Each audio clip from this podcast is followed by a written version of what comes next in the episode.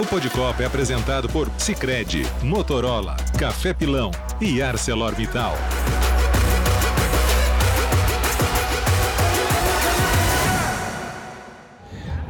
No ar com mais uma edição do nosso Podcopa, o seu podcast que fala de Copa do Mundo, de seleção brasileira Seleção que estreou hoje, seu Mauro Naves, e com vitória 2 a 0 para cima da Sérvia.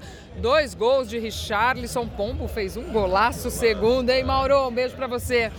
Um beijo, Glaucia Santiago. Olha, passou toda aquela preocupação de uma estreia, que envolve muita coisa, a gente já havia falado sobre isso, ansiedade, o primeiro jogo é sempre diferente mesmo dos outros, além do mais estávamos, estávamos enfrentando aquela que a gente considerava a, adversária mais pesada, mais difícil do grupo, evidentemente que não significa que o jogo da Suíça vai ser fácil, mas enfim, passou, foi um primeiro tempo muito tenso, sem muita emoção, a coisa não fluiu, é, jogadas do lado, mas poucas finalizações, enfim, o time não conseguiu se soltar. E no segundo tempo foi completamente diferente, mesmo não acontecendo nenhuma mudança. O Tite não mudou e eu acho que fez certo em não mudar, porque se ele tira um jogador ali, ia parecer que era, que era esse cara, que era a peça que estava errada na, engrena, na engrenagem, e não era verdade. É que a coisa como um todo não estava funcionando. Então, ah, vou tirar o Rafinha, trocar agora, vou trocar o Anthony, trocar, enfim, Richarlison e tal. E aí fluiu, de repente começou a fluir o jogo e o Richarlison muito feliz. Fez um gol de voleio que já havia é, feito muito sucesso nas redes sociais, um lance muito parecido no treino lá em Turim tal, ele dando um voleio maravilhoso, já tinha bombado na internet, vai bombar de novo, a gente fica é. feliz porque falamos dele, dessa coisa dele, não, eu sou camisa 9 e tenho que fazer gols e fez os gols. Acho até que o Tite poderia ter deixado. Eu sei, ah, vem de lesão, a gente sabe lá, vamos, vamos fazer o rodízio, vamos desgastar todo mundo de uma vez. Mas eu acho que ele não, não deve ter gostado de sair, não, porque assim, faz dois gols, né? Não é estreia é. de Copa. É, são cinco artilheiros nessa primeira rodada da Copa, todos com dois gols. Quem sabe se ele fica mais um minutinho, faz o terceiro aí, já começa como artilheiro, mas enfim, faz parte do, do esquema do Tite de dar uma poupada em todo mundo e o que, que coube a Sérvia? Quando ela viu aquele 2 a 0 o técnico tirou até um centroavante para pôr um volante para falar, olha, vou me preocupar agora é com o saldo de gols. Não vai dar para ganhar deles.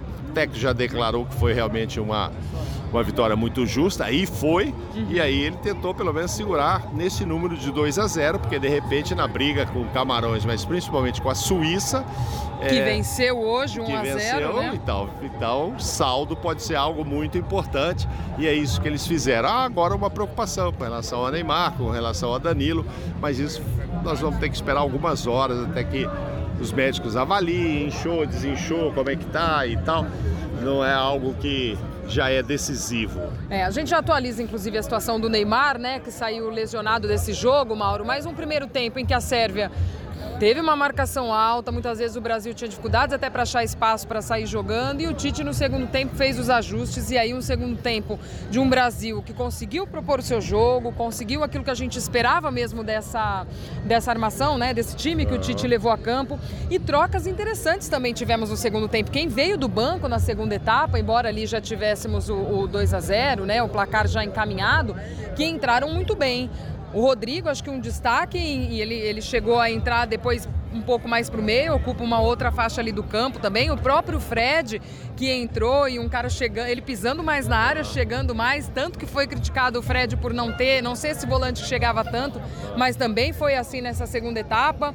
E isso mostra também que o Tite tem essas peças, tem opções, até se ele precisar pensar para o próximo jogo contra a Suíça, caso não tenha Neymar.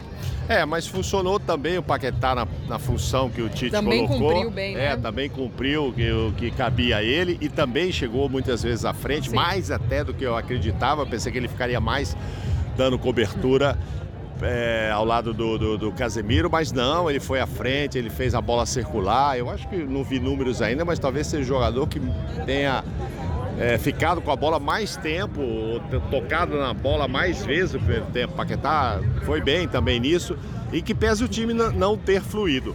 Claro, essas mudanças é, aconteceram e o Tite deve estar feliz com elas. E acho que o Rodrigo é o reserva do Neymar. O Rodrigo é visto pelo Tite, Tite mais pelo meio do que como. Caindo pelos lados. Pelos lados, porque ali ele já trouxe o Rafinha e o Anthony. Sim. Então acho que é ali mesmo, que se precisar, ele vai colocar o Rodrigo. Espero que o, que o, que o Neymar possa jogar. Se for algo que possa comprometer depois, ele poderia até ficar fora desse jogo da Suíça. E aí você tem o Everton Ribeiro ou o Rodrigo para colocar ali, mas acho que o Tite irá, se isso acontecer, optar mesmo pelo Rodrigo. Acho que o Tite o vê muito como um meia também.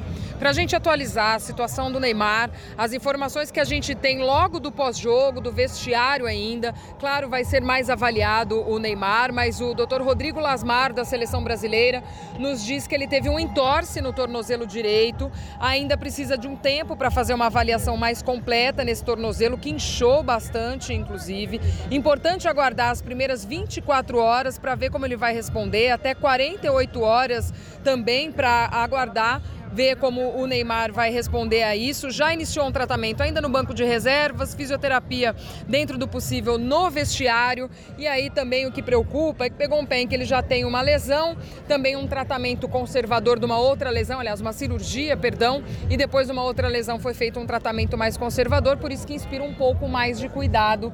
Então, claro, toda a comissão técnica da seleção brasileira, departamento médico avaliando essa situação do Neymar e a gente vai seguir acompanhando. Fato é, Mauro, que na segunda segunda-feira o Brasil já volta a campo agora para enfrentar a Suíça, como nós lembramos aqui, venceu Camarões hoje também. É, e mais uma vitória, indo a seis pontos, já fica numa, numa situação bastante confortável. É evidente que a gente, é, em termos de classificação, já muito confortável, mas é evidente que a gente pensa aí é, no Brasil, primeiro colocado e ganhando os três jogos. Eu acho que isso tem tudo para acontecer. E vamos avaliar também nessas 24 horas a situação do Danilo. Então já sabemos que por enquanto teremos assim muito assunto com relação a isso. E vamos supor que o Danilo também não possa jogar. Entra um outro assunto em questão. É. Quem seria o substituto? Daniel o, Alves ou o Militão? Militão. Oh, mas o Daniel veio como lateral. O Daniel tá aí para isso. Ah, mas o jogo com a Suíça pede mais o Militão. Sim, mas então qual jogo pedirá o Daniel? Então por que veio?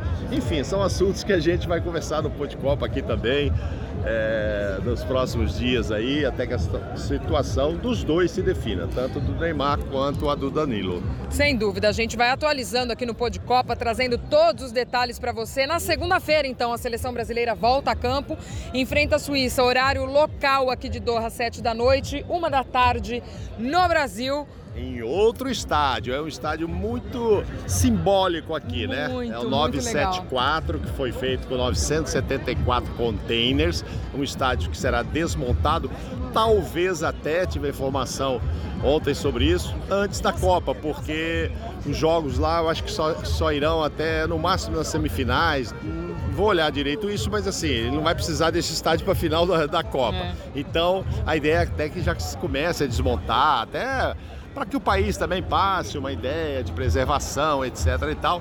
Mas enfim, vai ser nesse estádio com 974 containers, que 974 também é o DDI aqui é, do Catar. O código telefônico aqui do Catar. É. A estreia do Brasil foi no Luseio Stadium, belo estádio. Hoje tivemos 88 mil pessoas presentes nesta vitória do Brasil contra a Sérvia. Palco também do jogo do Brasil contra Camarões nesta primeira fase e que também vai receber a final desta Copa do Mundo no dia 18 de dezembro. Mauro, a gente volta com o nosso Pô de Copa com todos os detalhes dessa seleção, certo, amigo? Um beijo para você, até a próxima. Com certeza, beijo. Glaucia Santiago. Um abraço a todos que estão nos ouvindo. Beijo, gente. Até a próxima. O Pô de Copa é apresentado por Sicredi, Motorola, Café Pilão e ArcelorMittal.